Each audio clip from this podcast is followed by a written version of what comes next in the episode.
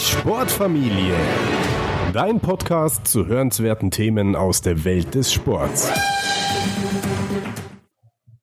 Meine Leitung geht heute mal wieder in die alte Heimat, nämlich in die Nähe von München und ich begrüße Tobias Benz bei mir. Tobias, willkommen in der Sportfamilie. Wie geht's dir? Hallo Max, schön bei dir heute auch hier in diesem Podcast zu sein. Äh, mir geht's prächtig. Wie geht's dir?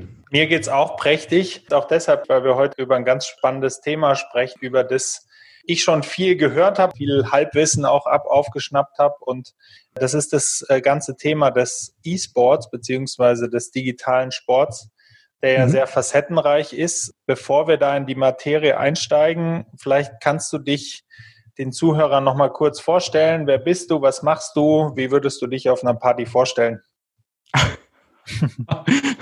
da müssen wir jetzt direkt differenzieren, was für eine Party, ob das jetzt persönlich oder auch beruflich ist. Nein, ähm, letzten Endes, ich bin Tobias Benz, ich bin 28 Jahre alt, knapp vor den 30. Ich leite ein kleines Institut, das Institut des E-Sports, welches an der Hochschule für angewandtes Management angesiedelt ist. Dort existiert seit zwei Jahren, seit 2018, der Studiengang E-Sports Management. Das ist in Europa der erste seiner Sorte und ähm, diesen leite ich habe jetzt da mittlerweile 100 Studierende und bin da voll in diesem Thema E-Sports, digitalem Sport, bin ich da schon nicht nur sehr lange drin und vernetzt, sondern würde mich da auch wirklich als ein, ein Kind des Marktes beschreiben, das jetzt auch die Möglichkeit hat, über das Institut und den Studiengang so ein bisschen diesen Markt, diese Szene einfach auch mitzugestalten.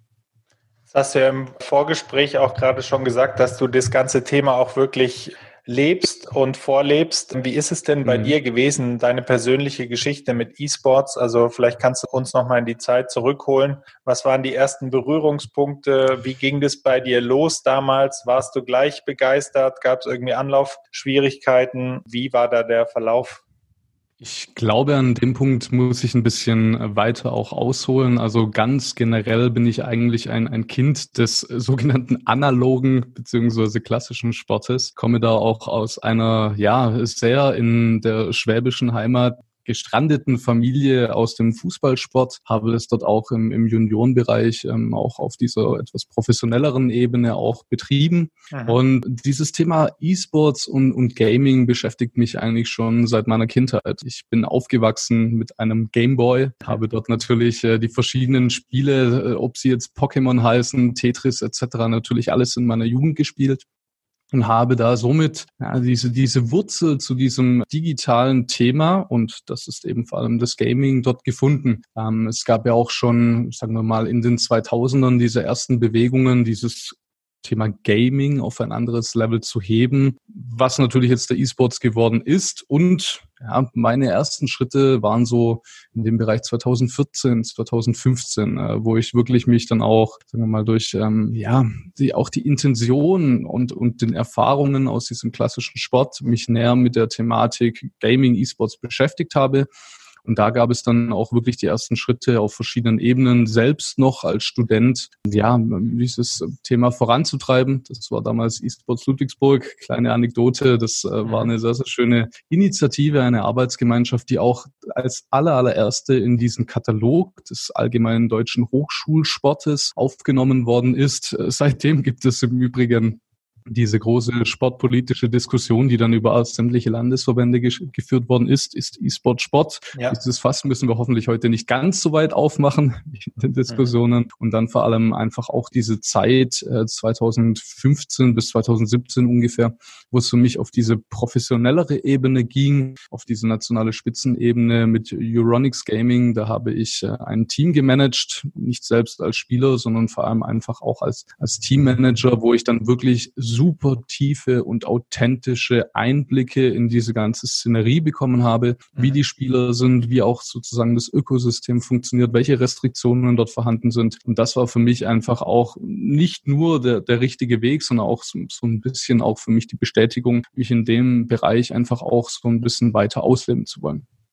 Ja, ich glaube, du hast da einen unglaublich guten Überblick und auch eine Art Vogelperspektive, auch sehr, sehr viel Detailwissen natürlich über das ganze Thema. Aber du hast es auch gerade schon angesprochen. Du bist auch, so wie ich auch, äh, ja, ein Kind des analogen Sports. Früher musste man wahrscheinlich die Unterscheidung gar nicht treffen. Vielleicht muss man sie ähm, zukünftig immer mehr treffen. Wie würdest du denn das jetzt, also es ist ja facettenreich, ähm, das ganze Thema E-Sports.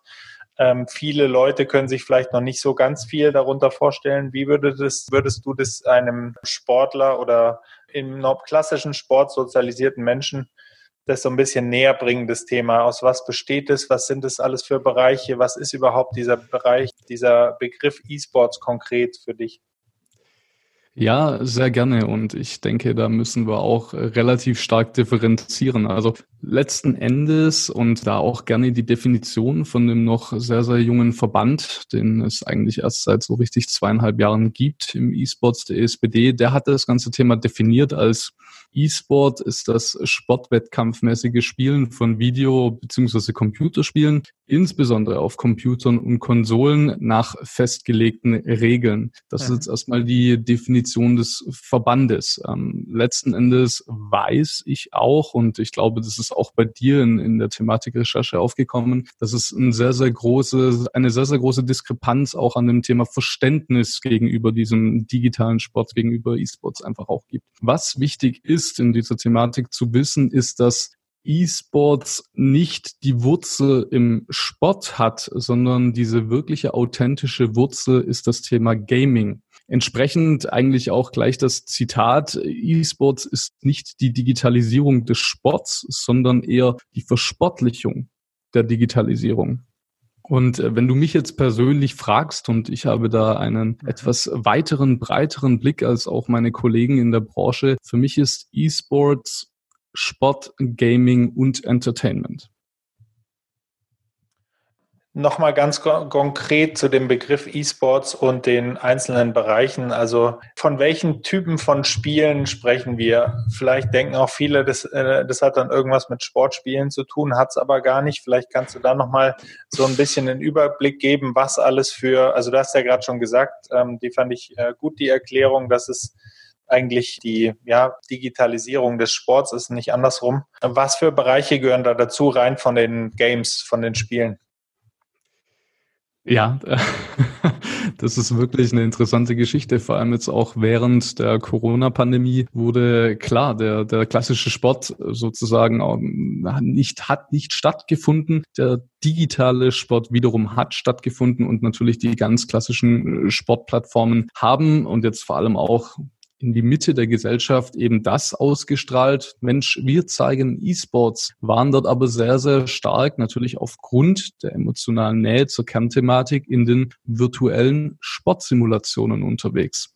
Das ist eine spannende Thematik, wo auch die Bundesligisten 2017 eingestiegen sind, dort vor allem die meisten zu dieser Zeit, dass eben genau dieses Thema E-Sports mit der Thematik FIFA vor allem als allererstes in Verbindung gebracht wurde, gegenüber natürlich einer etwas älteren Generation, die sich jetzt nicht stark mit dem Thema beschäftigt hat. Diese virtuellen Sportsimulationen sind eines oder ist eine der verschiedenen Disziplinen. Da haben wir letzten Endes und auch in der Lehre sprechen wir erstmal von drei beziehungsweise fünf.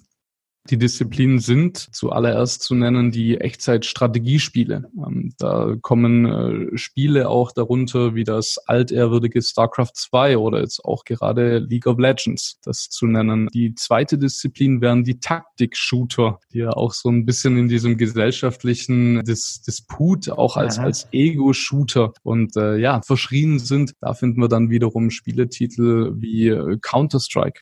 Und als drittes und dann eben in den Sportsimulationen, da finden sich dann die virtuellen Themen, was die Sportsimulation angeht, FIFA, aber auch die Thematik Simracing, die jetzt vor allem eben auch aufgrund des Ausfalls der Formel 1 so ein bisschen in den Mittelpunkt gerückt ist, wo es auch darum geht, sämtliche ja, Simulationen auf, auf diesen Strecken eins zu eins so nachzubauen, dass man das auf einem Simulator auch ähm, zu eins umsetzen kann. Und da wurden dann letzten Endes auch die Wettbewerbe so gestaltet. Die kommenden Themen, und das sind jetzt die zwei weiteren Bereiche, sind so ein bisschen dieses Thema VR esports also Virtual Reality Themen und ähm, vor allem jetzt sehr stark aus dem asiatischen Raum äh, die, die, Thematik Mobile esports Der schon gesagt, jeder hat da ein gewisses anderes Verständnis davon und ähm, was mir auch noch wichtig ist hier mitzugeben ist, wir blicken ja gerade nur auf einen Status Quo. Da kommen sehr, sehr spannende Themen, vor allem eben auch aus dem asiatischen Raum äh, bezüglich auch digitalen Sport, durch Wearables, durch, durch Mixed Reality Themen. Und da bin ich sehr, sehr gespannt, ob eben genau diese Disziplinen, so wie sie jetzt dastehen, auch in fünf Jahren noch so existieren. Das ist jetzt vielleicht eine naive Frage von mir, Tobias, aber kann man das so sagen, dass man E-Sports abgrenzt jetzt auch von Virtual Reality im Sport, wo ich ja auch schon ein Interview geführt habe mit, äh, mit dem Jonathan Sierk, das ich auch verlinken werde natürlich, dass das alles, was in dem Bereich E-Sports umfasst, eine spielerische, kompetitive Komponente hat oder ist es dann doch noch weiter gefasst? Ich frage auch deshalb, weil dann natürlich viele auch in diese Forschung reingehen und natürlich auch wissen, du kannst eigentlich mit Virtual Reality wahnsinnig viel abbilden von Prozessen, von mentalen Drucksituationen. Aber mhm. das ist sozusagen klar abgegrenzt gegenüber dem E-Sports nochmal. Verstehe ich dich da mhm. richtig?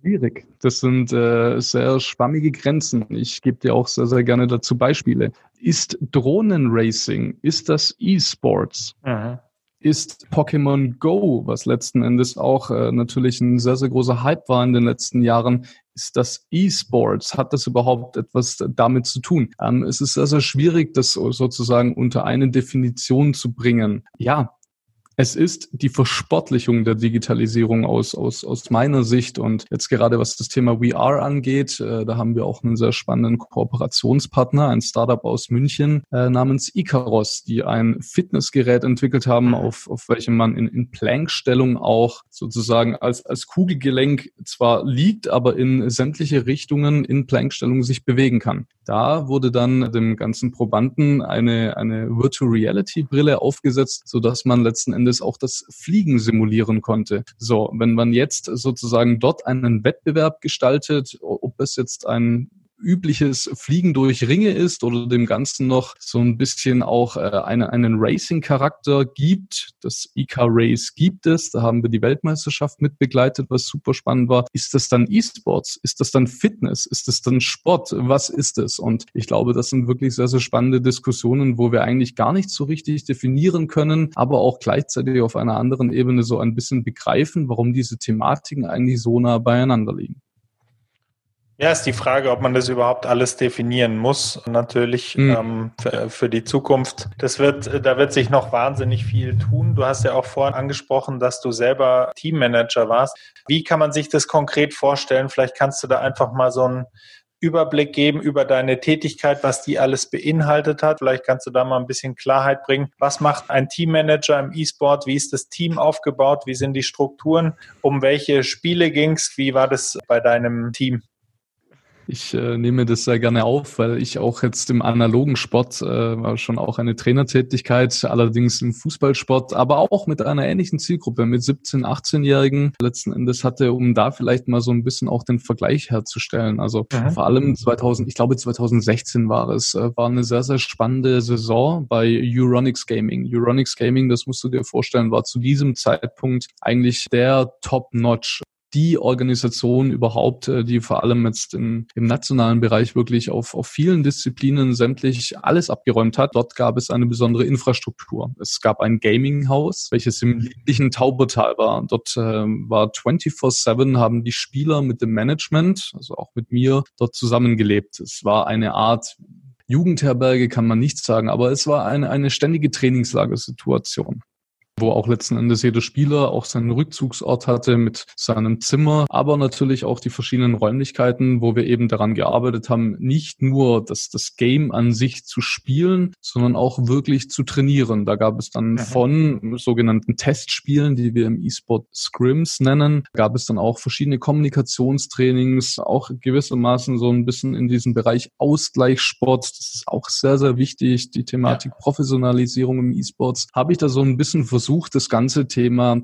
auch anzustoßen. Und jetzt kommen wir auf die spannende Thematik. Ich hatte dort ein Team, das etwas ja, von höherer Seniorität war. Das ist dann im E-Sports dann mit äh, eher so 25-jährigen Menschen zusammenarbeiten. Die sind schon alt in diesem Bereich habe ich das versucht auch so ein bisschen umzusetzen, habe dann aber relativ schnell gemerkt, das sind keine ausgebildeten wie in den Nachwuchsleistungszentren Fußballer oder auch mit einem sehr sportlichen Mindsetting. Das sind Gamer, mit denen ich es zu tun habe, die einfach auch von ihrem Mindset anders ticken. Ne? Und auch hier ganz einfach vom Tagesablauf das einfach anders war. Und das, was ich kennengelernt habe, auch in, in, in der Jugend letzten Endes, wo es auf diesen professionelleren Ebenen, wo ich dort unterwegs war, das konnte ich eins zu eins nicht so umsetzen. Das waren mhm. für mich äh, ganz, ganz wichtige Einblicke. Und äh, ja, das letzten Endes war es dann wirklich auch so, dass man hier sich komplett auch umstellen musste. Also auch was, was den, den Tagesrhythmus anging, dass nicht um 8 Uhr aufstehen, Menschen frühstückt man gemeinsam und dann geht man vielleicht eine Runde laufen und geht dann zum Training. Die Trainingszeiten waren dann eher von 15 bis 24 Uhr. Das waren eben letzten Endes dann, äh, ja,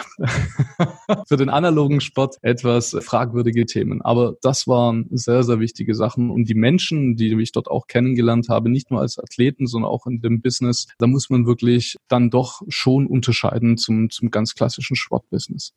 Man muss, denke ich, immer wahrscheinlich aufpassen mit Pauschalisierungen, aber wenn du jetzt so diesen klassischen Gamer, den du jetzt auch schon so ein bisschen gekennzeichnet hast. Gibt es den Typus überhaupt, klassischer Gamer? Und wenn ja, was sind so, oder sagen wir anders, was sind Charakteristika, die häufiger vorkommen? Was braucht man auch, um ein wirklich erfolgreicher Gamer zu sein? Also, und wie viele Jungs waren da damals bei dir? Oder Jungs stimmt ja gar nicht, sondern junge Männer? Eigentlich direkt hier die Gegenfrage. Gibt es denn so einen klassischen Sportler? Wie würde man einen klassischen Sportler definieren? Ich, ich glaube, so richtig, äh, wie du schon gesagt hast, pauschalisieren und, und kategorisieren kann man da nicht. Spannend ist auf jeden Fall, dass eben der digitale Sport auf dieser kognitiven Ebene stärkere Belastungen oder ja, auch hierbei, sind wir noch, was die Wissenschaft angeht, ein bisschen sagen wir mal, noch am Anfang, um das Ganze letzten Endes auch tracken zu können. Beim E-Sport ist es wirklich so, dass äh, nicht nur auch die körperliche Belastung, da geht es dann auch, was das Herz-Kreislauf Herz-Kreislauf-System angeht in Richtung Marathonläufer, sondern vor allem einfach auch ähm, ja, Reflexe, ähnlich wie bei einem Tischtennisspieler, aber dann eben nur mit der Maus in der Hand. Es ist ein sehr, sehr diverser Cocktail auch an Belastungen, was einfach auch äh, auf einen typischen E-Sportler oder digitalen Athleten da auch einfach zukommt. Vom Mindset ist es, glaube ich, spannend, weil vor allem ich die Erfahrung gemacht habe mit den Jungs. Damals waren es fünf Stück, die im Gaminghaus äh, mit mir die ganze Zeit gelebt haben. Ab und an kamen dann ähm, auch andere Teams aus anderen Disziplinen. Das äh, zum Beispiel auch im Counter-Strike-Bereich. Dort spielt man auch klassisch fünf gegen fünf. Die kamen dann auch zu Besuch zu einer Art ja kurzem Trainingslager im E-Sports genannt als sogenanntes Bootcamp. Da konnte man relativ schnell erkennen, dass ganz, ganz wichtig ist, ja nicht nur sehr, sehr schnell gute Entscheidungen zu treffen, vor allem was das Thema Problemlösefähigkeit angeht. Ich denke, das ist auch ein sehr, sehr wichtiges Thema im, im generellen Sport, aber dann auch vor allem in diesen Strukturen, die man sich erarbeitet hat als Team. Also auch die Thematik Kommunikation, Strategie, verschiedene Wechselwirkungen, die auch in den Spielen stattfinden, darauf gut einzugehen und dann vor allem ein, ein stabiles Mindsetting auch zu haben, auch positiv zu denken. Ähm, E-Sports ist unheimlich schnell und dynamisch und da ein sehr klares und, und auch ja, transparentes Ziel, auch als Team vor Augen zu haben, ist eine ganz, ganz wichtige Fähigkeit, die vor allem bei diesen sehr jungen Menschen, und das sind wir jetzt, äh, der generelle E-Sportler ist so 19 Jahre alt, einfach ja noch nicht wirklich sehr gut ausgebildet ist. Und das ist auf jeden Fall ein, ein spannender Hebel, wo sich jetzt gerade auch ganz generell weltweit die, diese E-Sports-Branche sich so ein bisschen professionalisiert, was auch die, die Needs von so jungen Athleten auch einfach dann sind. Anschlussfrage daran, wie ist da die Geschlechteraufteilung?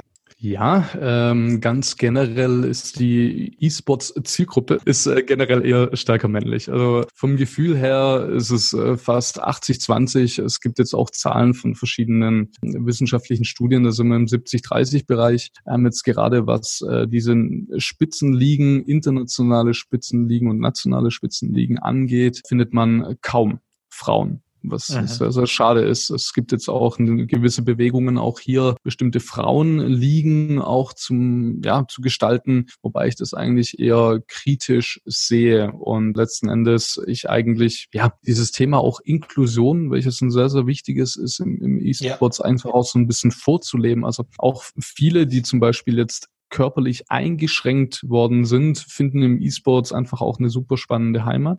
Und das ist eigentlich eine sehr, sehr schöne Geschichte, die man auch weiter treiben kann. Aber um ehrlich zu sein, ja, wir haben vor allem junge Männer. Ja, das ist, glaube ich, ein sehr, sehr spannendes Thema, das du da ansprichst mit der Inklusion. Das ist mir auch im Zuge der Recherche, klingt blöd, aber ist mir da erst so richtig ähm, wie Schuppen von den Augen gefallen, dass das natürlich auch eine ganz tolle Chance ist, ja. Mhm. Wie ist es denn mit der Spezialisierung äh, gegenüber der Generalisierung? Also von den Spielen meine ich, kann man es gibt ja im Sport, sag ich mal, wenn man, wenn man jetzt so den klassischen Zehnkämpfer nimmt, der einfach in vielen Disziplinen gut ist, oder sag ich mal jetzt auch auf der Amateurebene ein Sport, Sportler, der vielleicht gut in Ballsportarten ist und in vielen Sportarten. Gibt es das auch auf dem absoluten Top-Niveau oder sind das alles dann wirklich Spezialisten, die sich auf ein Spiel konzentrieren? Oder gibt es auch den Fall, dass du Leute hast, die in mehreren äh, Bereichen diese diese Fähigkeiten, Hand-Augen-Koordination, Reaktionsgeschwindigkeit, taktische Ausrichtung, die das überall so zum Einsatz bringen können und auch oben mitspielen können. Sehr einfache Beantwortung, es gibt beides. Vor allem eben in diesen Disziplinen, zum Beispiel bei den Echtzeitstrategiespielen, gibt es wirklich duale Sportler, die zum Beispiel jetzt auch, äh, was das Thema angeht, in League of Legends und zum Beispiel in Dota 2, das sind fast schon Schwesternspiele, die einfach die gleichen Mechaniken die äh, gleiche, ähm, ja, verschiedene Wechselwirkungen auch in den Spielen haben, dass da schon gewissermaßen, sofern man eine Vorerfahrung in dem einen Spiel hat, im zweiteren Spiel auch gewissermaßen seine Performance jetzt nicht eins zu eins halten kann, aber dort einfach einen leichteren Einstieg findet. Ja, das gibt es. Und generell, wenn sich jemand äh, mit der Thematik Gaming beschäftigt oder einfach auch dafür affin ist und auch für mich ist es immer eine spannende Thematik, auch so ein bisschen auf Talentsuche zu gehen, da merkt man, dass äh, relativ schnell es auch den, den Spielern gelingt, äh, herauszufinden, was ist denn das wirkliche Ziel des Spiels und da sich auch äh, Strategien zu entwickeln, das Spiel einfach auch, sagen wir mal, erfolgreich abzuschließen. Die spannende Thematik ist dann wirklich in diesem professionellen Bereich. Da wird es dann wiederum sehr schwierig, weil dort einfach auf dieser ja, sehr, sehr, sehr hohen und sehr komplexen Ebene man sich doch spezifizieren muss. Und da gibt ja. es die wenigsten, die dann auch, sagen wir mal, in, in den Bereichen, ja, oder auch disziplinübergreifend wirklich auf höchstem Niveau spielen können. Da sind wir dann in dem professionellen Bereich. Talentsuche ist ein gutes Stichwort. Wie läuft sowas ab? Also wo findet man die Spitzengamer der Zukunft? Wie läuft es ab? Die Thematik, um vielleicht auch hier ein bisschen weiter auszuholen, ist folgende, dass ähm, es verschiedene Möglichkeiten gibt, wie man E-Sports ja auch Ranglisten oder eben solche Plattformen gestalten kann. Mittlerweile geht eher der Trend dazu, sofern man ein Verständnis von dem E-Sports-Ökosystem hat, was letzten Endes nicht wie im klassischen Sport, dort nimmt man sich einen Ball, geht auf die Wiese und dann äh, baut man ein Tor und kann man Fußball spielen, ist es im digitalen Sport so, dass eben vor allem von den Herstellern Herstellern der Spiele das ganze Ökosystem in einer quasi Monopolstellung sozusagen regiert wird. Hier ist es so, dass vor allem bei den Herstellern es Ingame-Ranglisten gibt, auf denen sich eben letzten Endes die Spieler messen. Mhm. Ähm, Thema Talentsuche ist dann folgendermaßen, dass es sehr wenig, und das sind wir jetzt auch in dem Bereich ähm, Profi-Scouting Fußball, man fährt nicht auf Sportplätze und schaut sich die Jungs an, wie die kicken, wie die sind, äh, wie die sich auch präsentieren, sondern man schaut sich vor allem verschiedene Spiele auf, auf einer hohen Rangliste an und kann dort auch gewissermaßen sämtliche Statistiken ähm, von der Performance, wie er sozusagen auf welchen Ebenen auch unterwegs ist, kann man nicht nur einsehen, sondern einfach auch beobachten. Und das Wichtige jetzt ähm, ganz auch bei uns, wie wir das ganze Thema betrieben haben, wir haben ganz klipp und klar natürlich nach einer gewissen Performance, nach einer gewissen Leistungsfähigkeit gesucht. Das heißt, ab einer gewissen Ebene der Rangliste haben wir gescoutet, haben die verschiedenen Spieler dann auch zu, zu Interviews eingeladen, was natürlich zuallererst auch auf digitalem Rahmen auch stattgefunden hat. Und dann haben wir die in sogenannten Tryouts ähm, für die Teams dann probiert, haben dann auch uns dazugeschaltet, was die äh, Teamkommunikation Kommunikation angeht und haben dann so die Spieler kennengelernt, um zu entscheiden, ob die dann auch die richtigen für, für die jeweilige Flagge dann eben auch waren. Ja, sehr interessant. Also du hast es ja gesagt, ich meine, das sind ja Bedingungen, von denen wahrscheinlich Fußballmanager träumen können, dass das äh, alles sehr vergleichbar, denke ich, trotzdem was interessant mal zu erfahren, wie dann so eine Kontaktaufnahme vonstatten geht, beziehungsweise was dann im nächsten Schritt passiert. Jetzt hast mhm. du schon einige Player sozusagen in dem ganzen Markt auch ähm, genannt, also hier und da auch Organisationen und auch Verbände, die Sponsoren jetzt mit äh, Euronics, mit deinem ehemaligen Team, Teams, Vereine. Vielleicht kannst du diese ganze Landschaft in Deutschland noch mal ein bisschen skizzieren, also in welchen Größenordnungen sprechen wir da? Wie stehen wir vielleicht auch als Deutsche im internationalen Vergleich da? Mhm.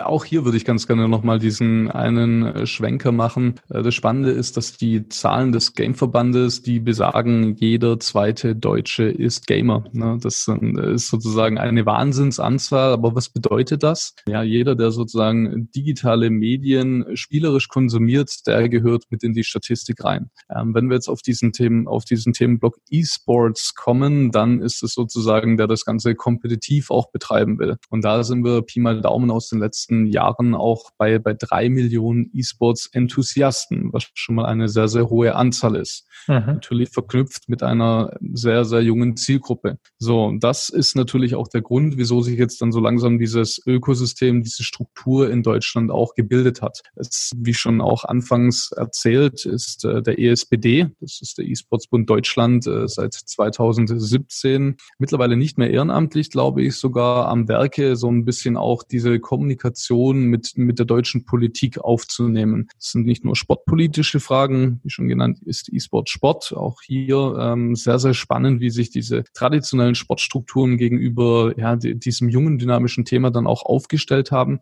Gab es sehr, sehr schöne Dynamiken, sondern auch jetzt, äh, wie sich Teams, Unternehmen, auch gewissermaßen auch, auch auf fremde, Non-Endemics, äh, verschiedene Marken sich mit der Thematik beschäftigen und das Ganze eben auch wachsen lassen. Da haben wir spannende spannende Wachstumszahlen auch auf dem deutschen Markt bei 30 Prozent. Eingeholt, auch für den deutschen Markt, sind mittlerweile die klassischen Sportarten Handball und Basketball. Eishockey genauso, die sind mhm. in diesem Bereich mittlerweile schon dabei. Es gibt und das ist das Schwierige aufgrund dieser, dieser jungen Branche noch sehr, sehr viele, die, sagen wir mal, noch nicht organisiert sind an, an, an digitalen E-Sport, also E-Sports-Enthusiasten, finden sich halt sehr viele in Clans ähm, die auch einfach online organisiert sind, finden sich da zusammen. Aber wir kriegen jetzt in den letzten zwei Jahren sehr viele E-Sports-Vereine, die sich gründen, die auch äh, gewissermaßen dann in verschiedenen Ligen partizipieren, wie zum Beispiel der Universitätsliga. Da gibt es in Deutschland auch wirklich sehr, sehr schöne Projekte, wo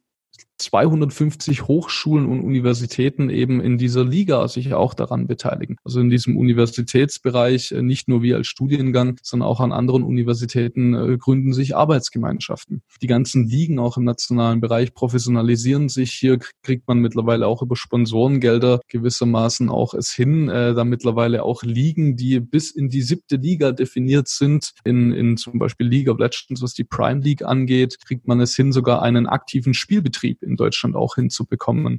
Das sind alles Themen, die aufgebaut werden. Da steckt man jetzt nicht in Kinderschuhen, sondern da ist man wirklich auch dabei, diesen, diesen digitalen Sport auch, auch nachhaltig zu strukturieren. Und das ist eine sehr, sehr schöne Thematik. Mhm. Und diesen internationalen Vergleich, also diese Dynamiken, sag ich mal, europäische Länder, es nimmt da Deutschland eine führende Rolle ein aus deiner Sicht? International, glaube ich, sind wir auch viel in Asien unterwegs, was jetzt wichtige Märkte angeht, gerade auch Südkorea, Japan, kann ich mir vorstellen. Aber sag's mal mit deinen Worten, es ist, äh, ich, ich hab, musste gerade äh, etwas schmunzeln. Also im, im sportlichen Sinne sind wir, glaube ich, im, im FIFA-Sport sind wir sehr, sehr oben weit mit dabei. Der König Fußball auch äh, virtuell ist bei uns im, in diesem sportlichen Vergleich schon mal ziemlich gut. Das Spannende ist wirklich dieser E-Sports-Standort Deutschland. Ähm, hier haben wir zum Beispiel auch ähm, wichtige Unternehmen wie zum Beispiel die, die ESL, die einfach, sagen wir mal, als, als Marktführer für die Thematik Events, auch diese, die, die großen Leuchtturm-Events, sagen wir mal auch die die Thematiken in der, in der Lanxess Arena in, in Köln, wenn äh, sich 15.000 E-Sports-Enthusiasten treffen, wenn zehn Stück vorne auf dem Podium äh, Counter-Strike spielen. Das sind wirklich, ähm, sagen wir mal, strahlkräftige Leuchtturmprojekte, die jetzt auch wirklich aus Deutschland heraus ausgehen. Ja, international ist wirklich das wichtige Motto. Also da darf man seinen Blick nicht auf Deutschland beschränken. In der Dachregion sind wir eigentlich relativ gut aufgestellt, was auch so das, das nachhaltige Wachstum angeht. Spannend ist, Europa, wenn man das vielleicht in, in kurze Worte fassen möchte, sind Events und eher, sagen wir mal, diesen Hang zu diesem, zur Thematik Sport. In Asien haben wir sehr, sehr viel Gaming, vor allem auch sehr viele Mobile Gamer und einfach eine unheimlich hohe Spieleranzahl. Und da kann man auch nennen Südkorea als Mutterland des E-Sports. Mhm. Und ähm, jetzt vor allem auf dem amerikanischen Kontinent wird auf der anderen Seite wiederum Innovation und sehr viele Investitionen in diesen Bereich gelebt, vor allem in den Bereich Entertainment. Über welche Summen sprechen wir da? Kannst du da eine Einordnung geben, was so die ja, die Events mittlerweile auch anziehen, vielleicht auch an Sponsorengeld, wie viele mittlerweile das sozusagen hauptberuflich machen als Spieler, aber auch dann als Industrie. Ähm, natürlich, das ist wahrscheinlich ein bisschen schwierig für dich zu beantworten, aber einfach was diese finanzielle Dynamik angeht, die ist ja, glaube ich, ziemlich enorm.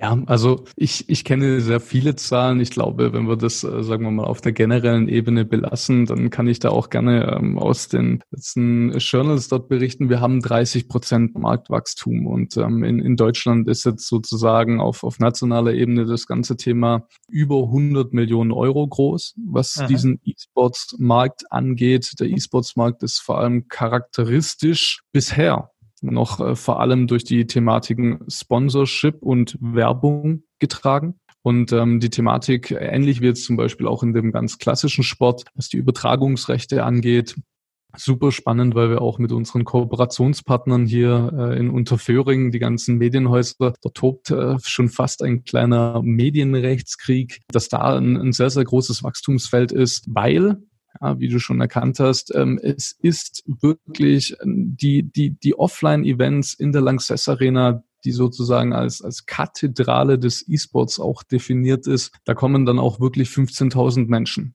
Und ähm, im ja. Livestream, weil wir befinden uns immer noch im digitalen Sport, da ist das größte Medium auch auf, auf, auf der digitalen Plattform und da vor allem auch Twitch zu nennen, wird es sich digital angeschaut und da haben wir wirklich auch ganz generelle Live-Zuschauerzahlen, die, die gehen bis äh, in die Hunderttausenden, sogar in, in die Millionen äh, Höhen auch mit rein. Es gab 2018 oder 2019 bei der sogenannten League of Legends Weltmeisterschaft, da sind auch die Zahlen bis zu über 200 Millionen Live-Zuschauer gleichzeitig. Wahnsinn. Das ist natürlich mal eine wahnsinnige Anzahl. Ja. Ähm, das hat in meinem Akzent ein Geschmäckle, wenn man weiß, dass da allerdings natürlich der größte Bruchteil die Chinesen waren. Aber mit diesen Zahlen müssen wir hantieren und äh, es ist sehr, sehr spannend, wie das Ganze sich auch weiterentwickeln wird.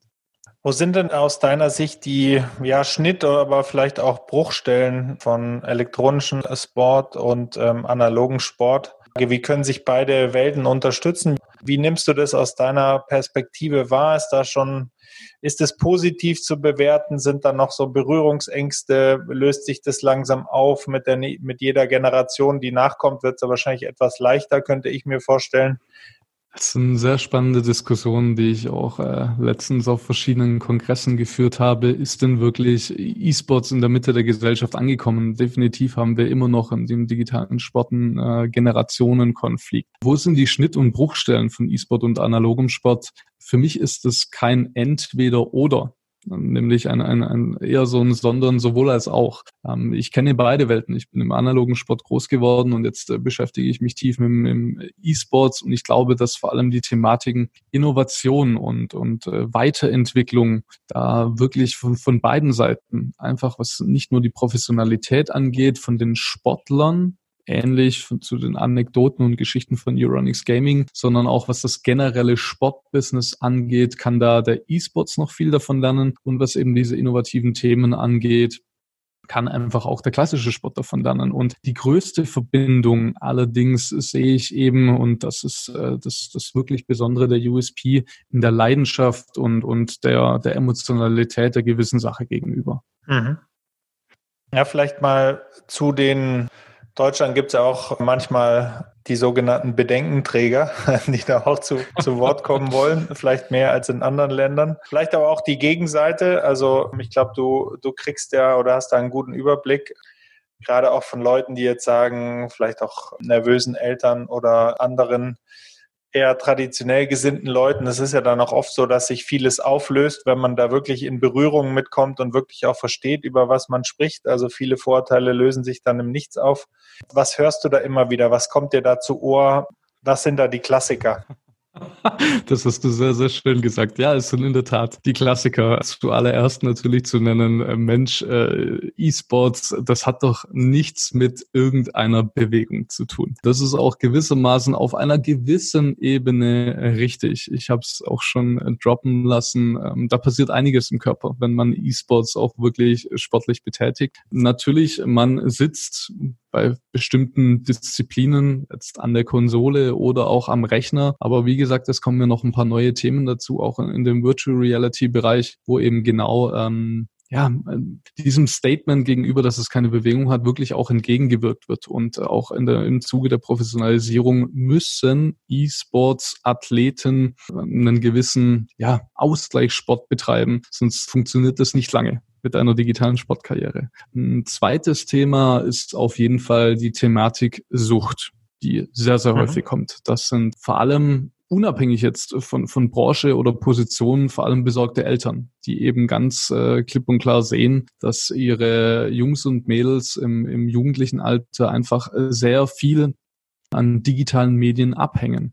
Und das ist, glaube ich, auch schon das Wichtige. Digitale ja. Medien, das sind vor allem verschiedene Plattformen, ob wir jetzt da über, über Instagram oder, oder Facebook oder wie auch immer, es sind eben die digitalen Plattformen, auf diese Genera auf diese, diese Generation einfach groß wird. Und äh, da ist wirklich diese Mediennutzung sehr sehr hoch. Und ähm, auch hier ist äh, die Frage, ja, wie ist es im E-Sports? Ähm, es gibt eine gewisse Gaming-Sucht. Im E-Sports-Bereich ist es natürlich dann, was diesen sportlichen Faktor angeht, schon etwas professionalisierter. Aber klar, es gibt natürlich auch süchtige Sportler, die süchtig sind nach Training und Bewegung. Also wo fängt Sucht an, wo hört sie auf? Und vor allem jetzt dadurch geschuldet, dass es einfach eine sehr, sehr junge Zielgruppe ist, sehe ich da auch, und äh, da spreche ich aus einem ehemaligen Lernstudium auch, das habe ich auch noch gemacht, vor allem jetzt eben auch in, in, in Richtung Schulen, auch hier medienpädagogisch das ganze Thema auch wirklich mit aufzunehmen. Aber ähm, ja, ne, der E-Sports hat da ein etwas dynamischeres Thema und die junge Gesellschaft sowieso gegenüber den, den staatlichen Strukturen. Wäre aber wünschenswert, das Ganze mitzunehmen. Und zu guter Letzt eigentlich, was man auch relativ schnell entgegenwirken kann, ist das Thema Social Distancing, dass sofern man viel mit, mit, mit ja, sich E-Sports beschäftigt, dass man dort vereinsamt. Es ist definitiv auch nicht so, äh, die, die E-Sportler oder Gamer, das sind eher Rudeltiere. Ne? Die, die ja. drängen auch danach, sich sozusagen nicht nur mit äh, den Leuten digital sich auszutauschen, sondern vor allem auch so ein bisschen dann, und das sind eben diese Strukturen der Vereine, die sich bilden, die regional zwar miteinander miteinander spielen, aber dann auch auf den Trichter kommen, Mensch, wir könnten uns auch mal ganz einfach menschlich treffen. Und äh, vielleicht hier eine kleine Anekdote. Ähm, als ich mein erstes Studium angefangen habe in, in Pforzheim, damals noch einen BWL-Studiengang, da bin ich dort zu einer Informationsveranstaltung gegangen. Dort äh, saß dann ja auch alleine auf einem an, an einem Tisch so ein etwas äh, ja rundlicherer, kleinerer Kerl. Und äh, dort bin ich auch äh, zu ihm hingegangen, habe gesagt, Mensch, kann ich mich zu dir setzen? Und dann sagt er, ja klar, hi, ich bin der und der, hi, ich bin der. Und ja, was machst du so gerne in deiner Freizeit? Dann habe ich gesagt, ich spiele gerne Computer. Ne, dann sagt er, ich mache das auch gerne. Ja, was spielst du denn? Ja, ich spiele World of Warcraft. Das war zu dieser 2010er Zeit äh, natürlich das Spiel, wo sich viel in diesem Thema Gaming, auch Suchtthematiken, sich damit viel beschäftigt haben. Ja, er genauso. Ja, wo spielst du denn? Auf diesem Server er genauso. Mensch, kennst du den und den? Und dann sage ich, das darf doch nicht wahr sein bist du jetzt genau dieser Kerl, mit dem ich schon seit zwei Jahren zusammenspiele, mehr Zeit als mit meiner damaligen Freundin auch wirklich verbracht hatte, bist du dieser Charakter. Und dann schaut der kleine, pickelige, dicke Junge mich an und sagt, ja, so, und daraus hat sich nicht nur äh, eine wunderbare Freundschaft entwickelt. Wir haben dann auch die ersten Semester, ja, mehr schlecht als recht zusammen studiert, aber sind zusammengezogen. Und da war das wirklich für mich so ein Erlebnis, dieses Thema Gaming verbindet. Und das war wirklich, wirklich sehr schön, hat mir die Augen geöffnet. Schöne Geschichte. Und diese menschlichen Begegnungen schaffst du jetzt ja wirklich auch aktiv, indem du das Ganze auf eine wissenschaftliche Ebene und Fundament hebst und auch Pionierarbeit leistest mit deinem Studiengang E-Sports Management. Wie kam es da zu der Gründung? Also das ist ja der, die eine Seite, irgendwie da begeistert zu sein von dem Markt. Ähm, viele zu, wissen sich aber auch auf diese Ebene einzulassen. Wie kam es also dazu und wie kannst du das beschreiben? Was beinhaltet die Ausbildung? Wer sollte sich da angesprochen fühlen? Auf wen zielt ihr da ab? Ja, ich glaube, wir haben jetzt wirklich sehr viel über, über die generellen Themen auch, auch des E-Sports gesprochen. Und genau das ist auch sozusagen die Intention, die uns treibt mit diesem Studiengang, dort nicht nur einen Überblick zu geben, sondern auch genau diese Themen aufzunehmen und, und auch zu verstehen und auch zu, zu transferieren, dort dem Ganzen eine, eine bessere Welt zu geben. So, als, groß gedacht. Ne? Ja. Ähm, 2018 bin ich äh, auch verschiedene Hochschulen zugegangen und dort hat sich relativ schnell herauskristallisiert, dass die Hochschule für angewandtes Management, jetzt mit Sitz in Ismaning, bei München, kam dann das Echo, wir haben Interesse an einer etwas größeren Thematik, anstatt dass du mal bei uns einen Gastvortrag machst. Ich war dort 26 Jahre alt und habe mich auf einmal wiedergefunden in der Thematik, das innerhalb von zwei Monaten zum, zum Laufen zu bringen, als, als Branchenfokus Fokus E-Sports Management. Und das hat irgendwie funktioniert mit 25 Pilotstudierenden, die jetzt bei mir mittlerweile nach diesem Semester in das fünfte Semester auch kommen. Und die Inhalte, habe ich dir schon gesagt, Gaming, Sport und Entertainment. Die, ja. die Studis das Ökosystem und die Wechselwirkung nicht nur verstehen, sondern ganz einfach auch nachhaltig diesem Markt wirkliche Mehrwerte liefern. Und das Besondere bei uns ist und auch hier unser wirklich großer USP sind diese vielen authentischen Partnerschaften, die auch ich so ein bisschen mitbringe aus meiner Zeit und mhm. eben auch aufgrund der, der wichtigen Unternehmenskontakte, die einfach diese Inhalte vom Puls der Zeit liefern und auch hier ganz klipp und klar sagen, Mensch, so sieht der digitale Sport aus und auf der gleichen Seite, der Markt braucht unbedingt ausgebildete Fachkräfte. Und hier sind wir als, als, als Statement erster Studiengang Europas und hoffentlich dann im Oktober, dass es in, in Richtung auch des, des größten Studienganges weltweit geht, dort wirklich einen sehr, sehr schönen Status auch aufzubauen. Und ich bin einfach gespannt, wie es dort weitergeht. Es macht unheimlich großen Spaß und ähm, erfüllt mich auch wirklich mit ziemlich viel Glück. Wie ist es von den Präsenzen? Zielt ihr dann auch wirklich auf Leute in Deutschland ab, die sich auch über die bayerischen Grenzen dann zu euch wagen können? und jetzt da keine Wohnung brauchen, kann man das sozusagen auch digital studieren oder ist da wirklich auch Präsenz erforderlich? Wir haben ein, ein semi-virtuelles Konzept, nennt sich das. Das ist eigentlich ein Fernstudium mit Präsenzphasen. Das bedeutet, man kann das sehr, sehr gut einerseits berufsbegleitend studieren und andererseits ist es auch unabhängig davon, dass man zu seinem Studienort ziehen muss. Das bedeutet, ganz konkret sind meine Studis im jetzigen Modell eigentlich vier bis sechs Wochen in einer virtuellen Phase, auf der man auf der virtuellen Lernplattform nicht nur die verschiedenen Inhalte einfach auch zur Verfügung Verfügung bekommt, die man sich in einer Selbst, und auch hier ist Disziplin wichtig, in einer Selbstlernphase auch aneignet, sondern wir machen auch viel Projekte und ähm, sehr viele Projekte auch mit Unternehmenspartnern zusammen, die einfach auch nebenher laufen. In dieser virtuellen Phase genauso. Dann geht es in eine Präsenzphase, in welcher jeden Tag ein anderes Modul stattfindet. Es kann Montag Marketing im E-Sport sein, am Dienstag Organisation und am Mittwoch kommt dann das Business Englisch Modul dazu. Da befinden sich dann die Studierenden für jeweils eine Woche am Campus. Und es ist nicht nur der Campus in Ismaning. Wir bieten das ganze Thema auch deutschlandweit an, wie zum Beispiel auch Berlin, Hamburg oder auch in Dortmund, wo auch jetzt schon Kohorten bestehen und hoffentlich dann auch im Wintersemester in Frankfurt und in Mannheim. Neben der Seite des Instituts, also der digitalen Seite, meine ich jetzt der Webseite, vielleicht kannst du noch ein paar Insider-Tipps geben, wo man sich weiter informieren kann, Anlaufstellen, Ressourcen über das Thema. Vielleicht gibt es auch gute Bücher, Podcasts. Es gibt einen ganzen Medienstrauß. Vielleicht kannst du da zwei, drei Tipps konkret noch mitgeben.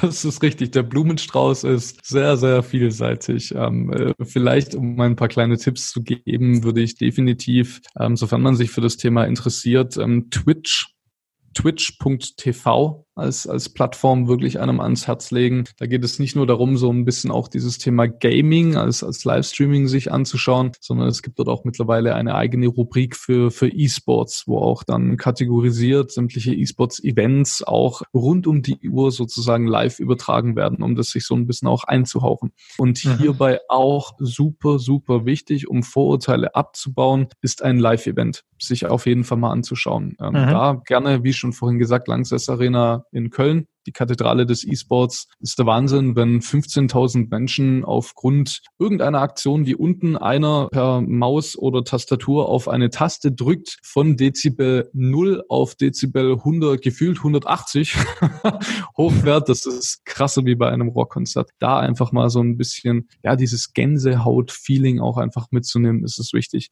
Auch eine ähm, Empfehlung business-seitig. Da gibt es noch einen sehr, sehr spannenden Podcast von den Kollegen Chris Hanna und von, von Dennis Gehlen. Den kann ich empfehlen. Den findet man auch auf LinkedIn unter deren Profilen. Der ist wirklich sehr spannend und beschäftigt sich so ein bisschen auch mit, wie wird der digitale Sport, wie sieht er nicht nur heute aus, sondern wie kann er auch aussehen in den nächsten paar Jahren. Ich werde natürlich alles verlinken und wir gehen jetzt so ein bisschen noch kurz weg von dem sehr spezifischen Teil. Vielleicht die, diese klassische Vogelperspektive wird mich einfach nochmal interessieren für dich oder zu dir als Person. Kannst du mal beschreiben, wie so eine typische Woche für dich aussieht? Gibt es Rituale, die du pflegst? Wie, wie schaut es aus bei dir konkret im Arbeitsalltag? Das würde jetzt fast schon äh, den Podcast sprengen. Ich glaube, darauf antworte ich relativ schnell. Es gibt keine typische Woche oder einen typischen Tag. Also ganz generell arbeite ich ziemlich viel und äh, habe dort auch, äh, sagen wir mal, 80 so, bis ja. 90 Prozent businessseitig, aber ich bin natürlich auch in der Lehre tätig, auch als Dozent, was mir sehr gut tut. Und ich glaube, hier tägliche Rituale, ich, darüber haben wir auch schon gesprochen, diese Ruheinseln für sich zu schaffen. Also das ist mir unheimlich wichtig. Nur jetzt community-nah einfach ähm, dort auch sich mit diesen vielen Bewegungen auch, auch, auch Ideen zu beschäftigen, auch was bei den Studierenden auch da ist. Das ist für mich eine wirkliche Besonderheit, was einfach auch für mich unheimlich wichtig ist, weil ich dort auch sehr stark dann auch immer reflektiere, äh, gehört zu meinem täglichen Ritual der Ausgleichssport dazu. Also ich laufe äh, nahezu wirklich jeden Tag es ist für mich unheimlich wichtig, dort auch den Kopf auch auszuschalten. Und das, sind wir ehrlich, das ist äh, nicht nur gut für mich selbst, sondern auch für mein persönlich nahes Umfeld. Äh, die genießen das auch, dass ich da dann auch entspannen kann. Kommst du selber noch zum Lesen? Also hast du, muss jetzt nicht aus deinem Fachgebiet sein oder gibt es vielleicht so ein Buch, das du auch häufiger schon verschenkt hast? Ich bin eigentlich überhaupt nicht der Leser, ähm, aber interessant äh, Buch. Ähm, es gibt sehr wenige Bücher, die ich gelesen habe, aber die, die ich gelesen habe, die habe ich auch wirklich tatsächlich verschlungen und ähm, sehr, sehr stark und auch jetzt äh, zu dieser Thematik Ruheinseln auch finden, ähm, ist mir hängen geblieben äh, das Café am Rande der Welt. Ja. Diese Geschichte, diese Anekdote der grünen Meeresschildkröte, die vor allem bei, bei Gegenströmung nur so viel arbeitet, dass sie, äh, sagen wir mal, auf der Stelle bleiben kann und dann bei Strömung sich dann so bewegt, dass sie am optimalsten sich eben auch äh, fortbewegen kann. Das ist mir wirklich drin geblieben, weil ähm, letzten Endes ist es halt wirklich so, dass man mit, mit seiner Energie auch bei, bei Gegenströmungen äh, nicht so unbedingt viel zappeln muss. Und äh, wenn man im E-Sports groß geworden ist, dann hat man sehr viel Gegenwind auch verspürt. Mhm. Habe ich früher immer gedacht, dort muss ich letzten Endes äh, mich noch mehr bewegen, um dort etwas zu erreichen. Heute ist es eher so, dass ich mich dann bei eher bei den Themen bewege, die mich auch wirklich antreiben. Und wenn sich dann eben auch wirklich die Gelegenheit dazu bietet, das, was man wirklich oder das zu tun, was man wirklich möchte, dann hat man da einfach mehr Kraft und auch mehr Zeit dafür. Und das sind so Themen, die mich heute einfach noch sehr, sehr stark beschäftigen und mich auch so ein bisschen jetzt auf meinem ganzen Weg äh, auch mitbegleitet hat. Wenn du jetzt eine Investition nennen müsstest, sag ich mal, das kann Zeit, Energie, es kann auch ein konkretes Produkt sein, das, sag ich mal, in den letzten fünf bis zehn Jahren, wo du dich erinnern kannst, dein Leben sehr, sehr positiv äh, verändert hat. Kannst du da was nennen? Tja, das ist eine, eine wirklich sehr schwierige Frage, weil da muss man die letzten fünf Jahre reflektieren. Ich glaube, bewusst zu nennen war es, glaube ich, ganz, ganz ehrlich, äh, diese Investition in, in diese Idee oder auch so ein bisschen in mich selbst, weil mhm. es definitiv kein leichter Weg war und äh, ja. äh, dort einfach davon überzeugt zu sein, nicht nur diese Idee zu haben, dort auch wirklich etwas äh, nicht nur gestalten, sondern auch vielleicht sogar zu verändern zu können. Das hat mich angetrieben und äh, mittlerweile fühlt es sich jetzt auch wirklich so an, als, als wäre man dort auch wirklich auf den richtigen Pfad gestoßen. Da kann man sich schon eine Scheibe abschneiden, auch von dem Großdenken, so ein Thema jetzt erstmal so aufzuziehen. Also Hut ab und da vielleicht auch noch als Abschlussfrage, wenn du jetzt wirklich eine Botschaft loswerden könntest, eine große Anzahl an Deutschen ansprechen könntest. Hättest du eine Botschaft, die du gerne loswerden würdest, wenn du die Gelegenheit hättest? Ich glaube, das ist eine relativ einfache Botschaft und ähm, wir haben ja wirklich sehr besondere Zeiten. Also es ist äh, vor allem jetzt in Deutschland. Es sind verschiedene Themen, ein, ein Rechtsruck, diese große Pandemie, äh, die Thematiken mit äh, Fake News, dieser Rassismus, der aufkommt, ob es die Klimakrise ist, ob es äh, die technologischen Fortschritte, die auch mit Ängsten verbunden sind, oder eben auch wirklich diese Veränderung und, und dieser starke Wandel auch der Gesellschaft, den man jetzt eigentlich äh, verspüren kann, äh, würde ich mir eines wünschen, ähm, in, in sämtliche Richtungen etwas mehr Besonnenheit und eine etwas äh, stärkere Reflexion. Ja, da kann man nur total zustimmen. Ja, ich glaube, wir haben sehr, sehr viel abgedeckt. Vielleicht noch die Info, wo kann man dich finden, wo kann man sich mehr informieren, wo kann man sich mehr über den Studiengang informieren. Vielleicht kannst du da nochmal zum Abschluss ein paar Adressen geben. Ja, gerne. Also am, am besten bin ich, glaube ich, zu finden und auch am aktivsten, was äh, das Business-seitig angeht, auf LinkedIn. Auch habe ich einen Twitter-Account, der gewissermaßen von mir gepflegt wird. Wer mal ganz authentisch eintauchen möchte, es gibt auch einen Discord-Server. Ich glaube, da kann ich dir auch sehr gerne die Verlinkung geben. Da ist es äh, ein, ein Portal, ein, ein Forum, wo auch ganz äh, sehr authentisch aufgezeigt wird, welche Projekte machen wir. Da ist auch wirklich der komplette Studiengang drauf und auch viele Enthusiasten.